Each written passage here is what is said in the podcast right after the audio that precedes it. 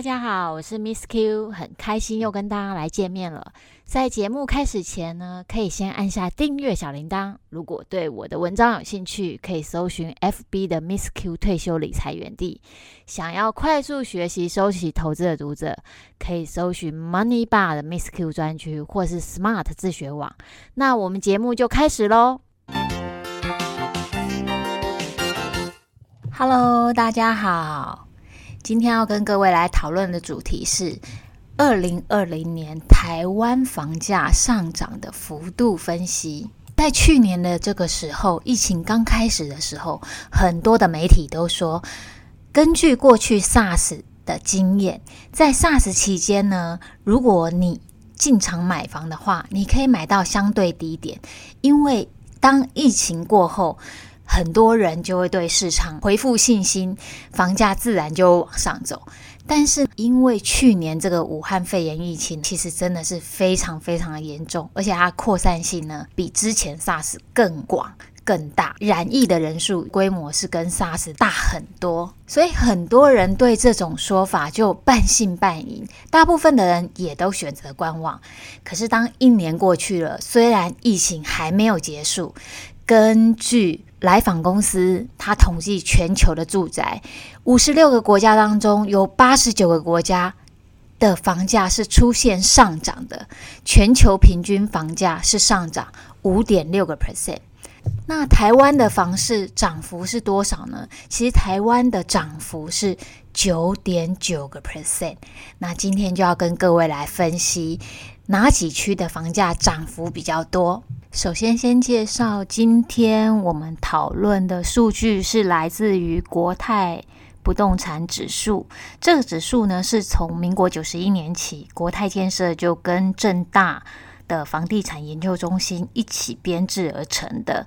它主要的样本范围呢，是来自于新成屋或是预售屋开案，所以在这一次今天的所有在讨论的价格当中，跟涨幅当中，都是依据这两类的预售屋跟新成屋的价格来去作为基础分析的。那今天要讨论范围呢，就是主要是全台湾主要的都会区，包含台北市、新北市、桃园市、新竹县市。跟台中、台南、高雄等七大都市。那我们首先先来看二零二零年呢，第一个我们先来看的城市就是台北市。台北市呢，其实是台湾的首善之都都。那在国泰不动产指数里面呢，它把它分为台北市分为低价、中价跟高价区域。那二零二零年呢，它的涨幅是从四个 percent 到十九个 percent。那高中低价区呢，我们先来看一下，高价区就是所谓几乎是破百万的区域啦，中山、中正、松山、大安跟信义，这就是高价区。中价区呢是士林、内湖跟南港，低价区就是大同、文山、万华。北投这个属于低价区，我们可以来看一下它的数据。高价区是上涨四个 percent，那中价区去年是涨比较多，是十九个 percent，就是士林、内湖跟南港。低价区呢也有上涨七个 percent。今天所有讲的内容呢，我也会同步放在我 Money Bar 的文章里面。大家想要看文字叙述，我会放在这个。Podcast 下面的一个连接网址，大家可以点进去看。再回到台北市去年二零二零年平均房价涨幅，根据国泰不动产这个指数的分析呢，去年平均涨幅较前一年上涨八个 percent。是非常高的。我们接着来看新北市的部分。新北市呢，国泰也是把它区分为高中低价区。高价区就是我们知道的板桥、新店、永和、中和跟三重。中价区是汐止、土城、新店跟芦洲，其他就是低价区了。那新北市其实去年一整年的平均涨幅并不高，只有零点六个 percent。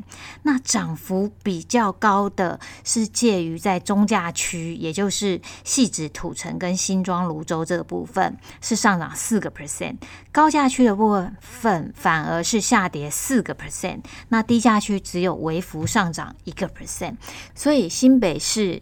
的全年平均涨幅只有零点六个 percent，相较于全省全台湾平均涨幅九个 percent，是表现比较落后的。接下来呢，我们再来看一下桃园市的部分，我们就把它区分为北桃园跟南桃园，他们的涨幅都是十个 percent，所以桃园市呢。它去年一整年的平均涨幅，我们把它进位之后是上涨十一个 percent，是全国最高的上涨区域。桃园市的朋友，只要有桃园市的不动产，算是真实幅度是在疫情下是最高的。那接下来呢，我们再来看一下新竹市。新竹市交易比较 active，主要是两区，一区是竹北市，一个呢是新竹市。我们来看竹北市的涨幅，去年是九点五个 percent，新竹去年涨幅只有六点五个 percent，所以真的是竹北超越新竹，它的整体的平均呢是上涨七个 percent，这是全台湾第三高的。所以，我们刚刚有提到最高的是桃园，第三是新竹。那大家听到这里，可以猜猜看，涨幅第二名的区域是哪里呢？接下来呢，我们再来看一下台中市。台中市也是区分为高中低价区，它的上涨幅度平均是二点九个 percent，涨幅比较高的是在高价区的部分，就是西屯跟南屯。中价区涨幅也有接近五个 percent，但整个台中大台中地区平均涨幅只有二点九个 percent。接下来呢，我们再来看台南市。台南市的话呢，我们也是把它区分为高价跟低价区。高价那就是当然就是台南市区里面啦，那地下区就是以前的台南县，包含永康啊、归仁啊、安南啊、善化、新市、安定这些地方。台南的高价区就是市区的这些区域，它的涨幅有到九个 percent，低价区呢是七个 percent，平均上涨是八 percent，所以答案就揭晓了。在去年呢，涨幅第一名是桃园，上涨十一个 percent，第二名是台南，上涨八个 percent，第三名呢是新竹，上涨七个 percent，所以。桃园、台南、新竹其实是二零二零年房地产价格上涨的热区。最后一个呢是高雄，高雄它的涨幅就很小了。高雄市呢，它去年一整年平均上涨只有零点五个 percent。而且你可以发现，它主要涨幅是贡献是来自于低价区上涨的幅度比较高，五个 percent。可是中价区呢是属于下跌的，像三民啊、凤山啊跟鸟松这个地方是处于下跌。所以其实整个高雄去年平均涨幅零点五，是全台湾主要都会区的最后一名。所以这个高雄的朋友，房价其实没有涨那么多。如果有在看房子的话，应该其实跟别的县市来比，算涨幅算是很温和的。以上呢，就是跟各位来介绍一下，就是去年不动产的涨幅。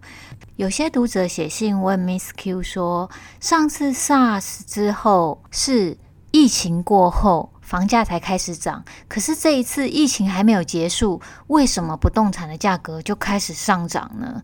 这一次跟上一次的 SARS 有什么不同？其实最大的不同就是上一次的 SARS 的确，美国联准会也有降息，可是它的降息幅度呢并不大，它只有从一点二五降到一个 percent。可是这一次的疫情非常的严重，所以美国的联准会呢，它是一次。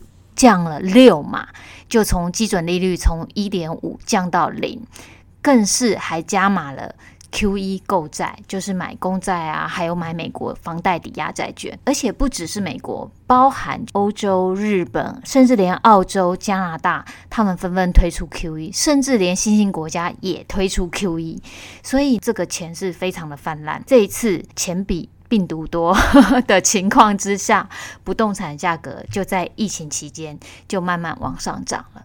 那当然，另外一个最重要的原因是，台湾其实防疫做得很好，反而是更多的海外人才纷纷回到台湾。像近期的《天下》杂志也有报道，戏谷那边回来了两千多人。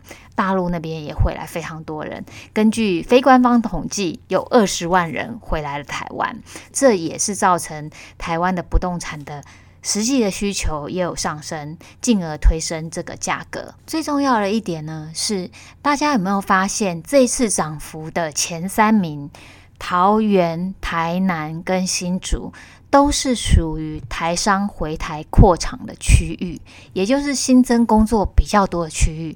再来也是一个相对的低价区，所以这一波的上涨是来自于创造工作机会的呃新增的刚性需求，所以我相信这也是造成这几区是一个房市热区的主要原因。以上就是今天跟各位来分享二零二零年疫情下台湾不动产的涨幅。我是 Miss Q，我们下次空中再见喽，拜拜。